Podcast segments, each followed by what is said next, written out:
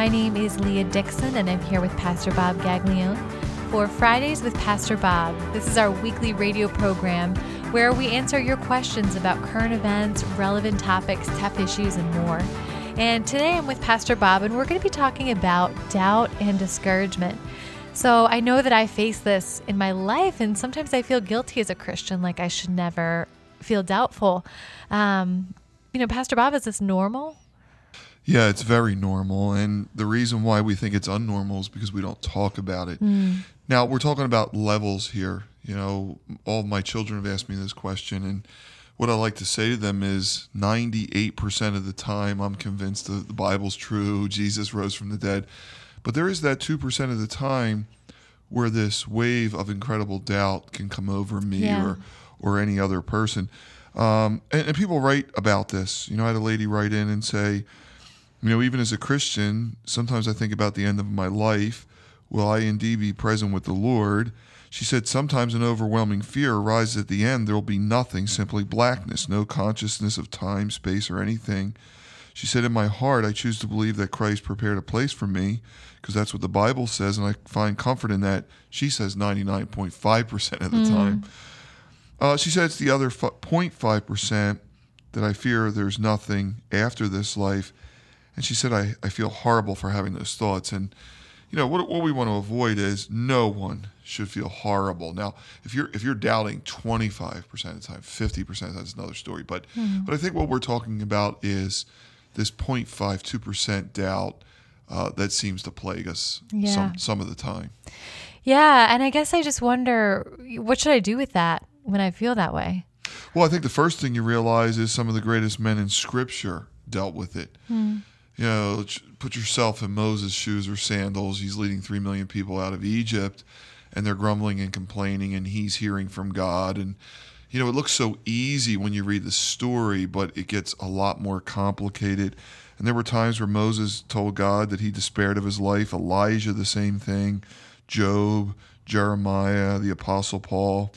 Um, I love the quote by C.S. Lewis where he says, Now that I'm a Christian, he said, I do not have moods in which the whole thing looks very improbable. He said, But when I was an atheist, I had moods in which Christianity looked terribly probable.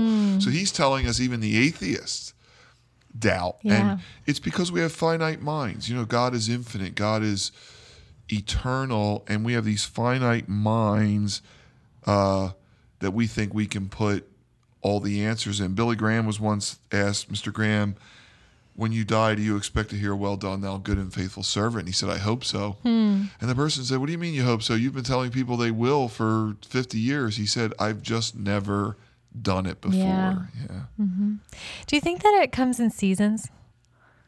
Yeah, I really do because, you know, obviously there's that spring and summer of your Christian experience where things are going well and maybe you fell in love or you started a ministry and things. And then we hit rough patches, right? You know, like right now we're we're uh, recording this and Baltimore is burning and there's an earthquake in Nepal Yeah. and um, people in our church have cancer. And you start to look at uh, problems in this world and life, and you can't put them together. Uh, one one of the persons in the Bible that I think really struggled was John the Baptist. And you think about John. This is why you can't feel guilty. John leaped in his mother's womb um, when he knew it was the Messiah. He baptized Jesus. He was the greatest prophet born of women. And there came a time in his ministry that Luke records where he sent his own disciples to ask Jesus, Are you the one, or should we look for another? And I think John was discouraged, and I think his doubt was that he thought Jesus would overthrow the Romans. He certainly didn't expect to be in prison. And I hmm. think John had a sense he was never getting out of that prison. So sometimes prison walls can do strange things to us. And again, we are finite creatures. Hmm. And maybe it's because we don't we don't see Jesus as who we expect him to be sometimes. Yeah, I mean, Israel made a golden calf because they were serving a God who was invisible. They couldn't even pronounce his name. All the other nations had something tangible. And, you know, I think outside of Adam, who walked with God and probably had an enhanced situation. You know, maybe he used more of his brain or or whatever. You know, you know, we we we we struggle with tension, right? We struggle with um, can people be free but elect? We struggle with children dying. Do they go to heaven? You know, so we we come up with all these fancy ways to close the tension. And Jesus said, "You're never going to close the tension." He, he uh, commented one time on the Tower of Siloam, where in Jerusalem it killed you know a certain amount of people, and Jesus said, "Do you think?" That when the Tower of Siloam fell and killed those people, that they were worse sinners than all those people that were living? No, you can't put things together like that in a fallen world. So Yeah. we live in a world where things are going to happen, and um, you know God's working all things for His glory, but it can lead to doubt. Something you said was interesting that God's working all things for his glory.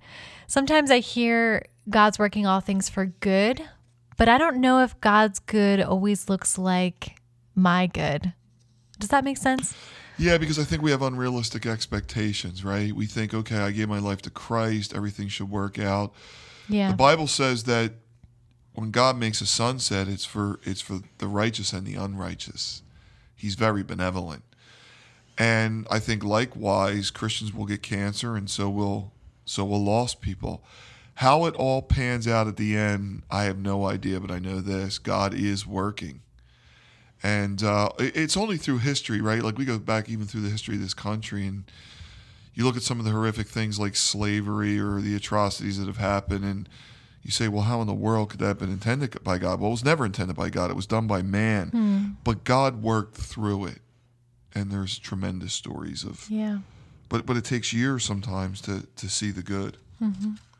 Do you think as a pastor you feel pressure to have it all together and not doubt and um, have every answer for this? I mean, do you go through seasons of doubt too? Well, like I said, you know, they're not planned. They're you know, we have an enemy. These fiery darts come. They come out of nowhere, right? Yeah. Uh, I remember Max Lucado, who's America's pastor. He's written all these books saying he's preparing his Easter message, and this wave of doubt came over him where he half expected the Mad Hatter to pop out or the seven dwarfs of the tomb, you know. So um, that's how we know it's the enemy because it's not planned, right? It's not like I sat down and said, wow, I really doubt this. It seems to come in waves, hmm. and there is a real enemy out there, and he is a liar. Jesus said when he lies, he, he lies from his innermost being. So Yeah. Um, it's real stuff. Mm-hmm. So, what are some practical things that I can do or that listeners can do? You know, when those those doubts just creep in, those questions. Um, you know, sometimes we make sacrifices as Christians and wonder, you know, really what is this for? You know, is this worth it in the end? You know, what are some things we can do when those thoughts come to mind? Well, the first thing I suggest is take a trip down memory lane. C.S. Lewis said that we need to be reminded more than instructed, and I would agree. Uh, many times, Paul, and if you read Second Corinthians, he talks about all his struggles and shipwrecks and things of that nature. And so many times, Paul would go back to that Damascus road and talk about his conversion. Hmm. I think conversion is the greatest miracle in the human race. You know, as much as we like to see blind eyes open and all, someone who was lost and now they're found and they've become a radically different person because the seed of God's word is going into their heart. You can never be talked out of that. No one could ever talk me out of my conversion. Mm-hmm. So taking a trip down memory lane and remembering what it was like to be lost and now found. Uh, I remember Spurgeon would talk about when he dealt with depression, he would go and travel the old paths. And uh, one time went back to his home that he was raised in and the church he belonged to and the pastor preached a message and it so inspired him and he went up to the pastor and said i'm ready to go back to london. And he actually found out that the message that the pastor preached was spurgeon's message that had found its way into the london times. So um, yeah i mean we got to work these things out right the old paths I, I think the other thing you could do is feed your faith and starve your doubts hmm. you know, pick up a book about, you know, Lewis surprised by joy, an atheist conversion, or, you know, instead of reading what a lot of scientists are writing that are evolutionists, read men like John, John Lennox and others who have a vibrant faith and will tell you the other side of the story. Jesus said the truth will set you free. And the Bible's life giving. It's it's powerful, and um, you know we just gotta take those thoughts captive and feed our faith and move on. Mm-hmm. Now, what about the guilt aspect? I mean, that's that's different. That's condemnation, but they're sort of interwoven. Well, we feel guilty because we think we're letting God down because we hear so much about faith. That's why we don't talk about it in the church because we're supposed to be faith driven. Mm-hmm. But remember Thomas, he said, Thomas, you know, and he said, Thomas, you're blessed because you've seen, but there's going to be people that are really blessed they've never seen. So we think that's like a badge of honor. But, mm. you know, Ravi Zacharias said one time, when you doubt, don't take two steps back, take one. Hmm. You know, um, take a step back, ask God some questions. God wants to be sought. He's not going to write answers in the sky. He's seen in the mundane. You'll get your answers through encounters with people and things and life. And it's just the way God has worked. Uh, Philip Yancey said, Doubt is the skeleton in the closet of faith. He said, I know no better way uh, to treat a skeleton than to bring it in the open and expose it for what it is. Not something to hide or fear or be guilty about, but a structure on which living tissue can grow again. So. Mm you know, a lot of times we take that step back because God's going to rebuild us for yeah. the future. So, Pastor Bob, you talked about feeding your faith, and um, you know, what does that look like? I mean, there's books, there's teachings, but um, what are some more practical ways we can do that? Well, every Christian has to read the Bible, right? Some Bible plan, some podcasts are great, things of that nature. Because I do this for a living, you know, I have to read the other side. So I, I read a lot of evolutionary, atheistic material, and that can get me down at times. Mm. So every once in a while, I go the other way. And one day, out of the blue, this is just something I did, and every Christian's got to figure it out. I Googled God. Hmm. How many hits do you think there were? I mean, at least 25. 1.6 billion hits for God. And I was so I was so pleased because the first hit was Wikipedia, and the second site was everystudent.com six straightforward reasons to believe in God. And they were number one, the complexity of the planet. We've talked about that before. The universe had a beginning. Number two, the uniform laws of nature. Verse three, DNA. Number four, um, the pursuit of God. Number five, and then Jesus Christ. But this woman, uh, Marilyn Adamson, this is what I found out through the site. She was a former atheist who had friends in her life who became Christians and you know she couldn't refute their answered prayers or the quality of life they were living mm. So she thought she would do what she'd done all her life she would challenge their beliefs through rigorous study and we've heard this story a million times the more she studied the more she started to see the evidence was leading towards the existence of god and uh, a year later after asking these deep questions she became a christian and gave her life to Christ. And mm. so you read that and you think, wow, that's a faith builder. And it takes you back to what God did in your life. And you realize, yeah, you know, th- this is part of the journey. You know, the psalmist said, my foot almost slipped mm. when I saw the prosperity of the wicked or some of the things going on. But when I got back into the house of God, uh, these type of things made sense. Biographies are great. You know, you read Christian biographies and you realize you're not the first person to go through this you know everybody's struggled in some way or another. So um, those are just two things that I try to. Hmm. Yeah, a second ago you were talking about the psalmist writing, "My foot almost slipped," and um, that's it's it's disbelief, but it's it's discouragement too. Discouragement's huge, right? Because we all have dreams and longings, and you know, John, as as much as John have fulfilled his calling. You know, he's not reading John hmm. or Luke. You know, he he thinks he has a full life ahead of him. Um, but notice what Jesus said: "Go and tell them the things you see and hear." Hmm. And I think Jesus is the greatest cure for discouragement, depression, um, and doubt. Um, when you get back to the core of who he was, go, go tell John. John John, we're not going to overthrow Rome, but we're going to change the world one life at a time. Yeah. And we're going to open blind eyes, and the deaf are going to hear. And you go back and look at Jesus, and he lived the greatest life. He was the greatest teacher. And he gave us the greatest cure for the longing of our heart, the homesickness that's in our soul. Again, when you look at Baltimore burning or earthquakes, and maybe even as well as we have it, um, we know we were meant for a better place. And He's the only one that promised us that place. He's the only one that told us about that place. And He's the only one that that overcame the grave and went to that place. So He is still the greatest uh, cure that there is. Yeah, thinking back to John, you know, his story probably didn't go the way he thought it was going to go. Um, you know, and I think that's I think that's a lot. I think that's probably a lot of our listeners. Um, certainly a lot of folks in our church, definitely times in my life that I feel this way. And um, you know, it's really easy to feel feel discouraged and downtrodden at those times. You know, do you think it's it's looking at God in a different way? Well, yeah, I, I mean, he, here's the thing. You know, I shared before, we don't like the tension of uncertainty. Yeah. So, whether we use theology or anything else, we're trying to close the gaps. Um, I'm not a Calvinist, but I guess a Calvinist feels good by the fact that that they figured out who's elect and who's not. I, I can live within the tension and the mystery.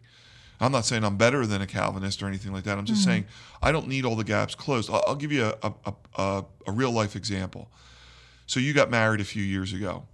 Everybody that walks down a marriage aisle will say, This is the one for me. Everybody probably has 5% of doubt. Hmm. But you still say these vows in sickness and health, for better or worse, till death do us part. Why? Because it's not a matter of certainty, it's a matter of faithfulness. All right. Now, In other words, I'm 95% sure, but once I go in all in with this deal, then I'm going to be faithful. And I, I think that's the way it is with God. All God says is, you know what?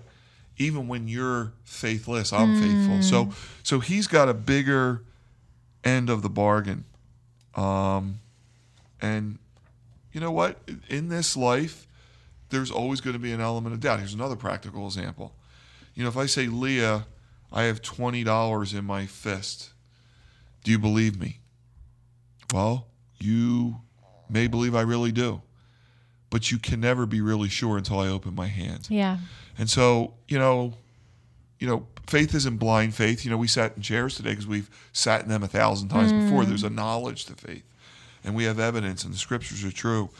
But at the end of the day, until we leave this earth and we see God, we're looking through a glass dimly. Um, when we see Him face to face, there'll be no more need for faith. Do you think it's foolish to believe that as I grow as a Christian or as as listeners grow as Christians that doubts will decrease? you know, there's a chance they may increase. I know no one wants to hear that. I mean, look at Billy Graham. You know, uh, I think age has a way of making the things of this life grow dim. We we get a certain tiredness of the ritual. So, uh, you know, Paul seemingly had this longing for home, but again, there's still that there's still that idea that we've never done it, and uh, will always leave us in some sense of doubt. Yeah. Earlier, you talked about folks that might doubt more like 25% of the time, 50% of the time. Um, and you said that's that's a little bit of a different scenario. But what about the extreme doubters? You know, what if they're listening today? What would help them? Well, extreme doubt can go in two directions. Uh, there are people who doubt and never return to the Christian faith, and and that seems complicated, but it's true. Um, people leave the ministry, all kinds of things happen. Jesus told the parable of the sower where seed was sown on hard ground, rocky soil, weeds, and uh, good ground. And in all cases but the good ground, uh, there was belief of some kind. It wasn't saving faith. People believed because maybe they believed in the social part of the gospel or the economic benefits of the gospel, uh, or they were shallow in a sense of um, they were caught up in a moment or believed in um, prophecy. And for whatever reason, uh, sometimes you see those people in extreme doubt because they never really believed. Um, so that can occur and does occur. Some people may be in extreme doubt, plagued by doubt. I mean, they could be under demonic attack, um, is always a possibility. They could have fed themselves so much on non spiritual or negative things um, that that's really pride into their spirit. You know, uh, obviously, grievous sin can get to places like that. Um, but I think the person who's struggling with their doubt is in a safe place. You know, it's the person who's doubting and doesn't give a rip that's probably in a bad situation. Yeah. And then you know the brain's an organ, and you know there's there's a, there's clinical depression, there's high anxiety, things of that nature, and uh, so again, I mean, sometimes people should go to a medical doctor. We're afraid to say that, but you know sometimes people really struggling should probably see an MD. And thank God we live in a culture where there there's medicine for those type of things for a season. So there's not always a happy answer to all of this. You know, I wish I could say there was. Yeah. But um, but some people really do walk away because doubt's that extreme. Yeah, and I just wonder if there's any listeners today who are who are in that place and they're worried that they might lose their salvation. Uh, maybe they're worried that since they're doubting, that must mean they don't know the Lord. Well, that's where I can go back and help them because in the parable of the soils, Luke said that the that the seed that fell on the hard soil, that Satan came and stole that seed lest they believe and be saved. Hmm. So what the parable teaches is that really only the good ground that produced 30, 60, and 100 fold was true conversion. And I think someone knows again, if you if you walk the old paths and go down memory lane, you know there was a time where I was lost hmm. and now I'm found. And I don't care what you've been through. Don't let Satan ever steal that out of your heart. You can take that to the bank. You know, God is in charge of your salvation.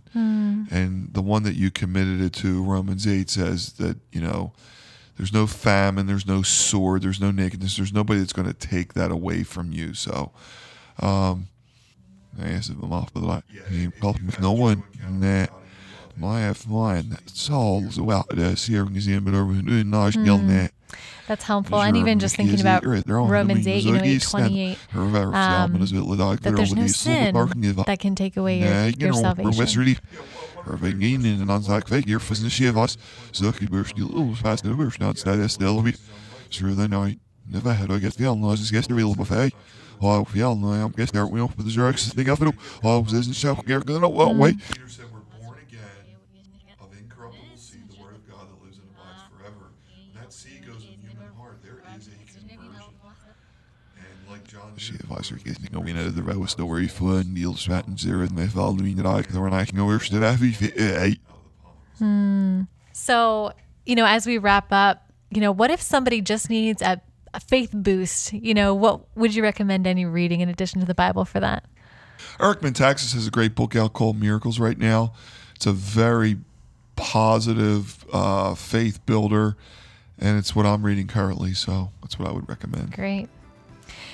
Listeners, thanks for tuning in. Um, and we would always love to hear from you. You can connect with us um, on the web at www.ccdelco.com. You can always email us at radio at ccdelco.com. If you'd like to visit us on a Sunday, our services are 8.30, 10 o'clock, and 11.30, and we're conveniently located at routes 202 and 1 in Chadds Ford. It's only 20 minutes from Philadelphia um, and 20 minutes from a lot of major places like Wilmington, and um, Media and more. And we would just love to have you. So please feel free to join us on a Sunday or check us out on the web at www.ccdelco.com. You can always email us at radio at ccdelco.com. Again, thanks for tuning in and God bless you.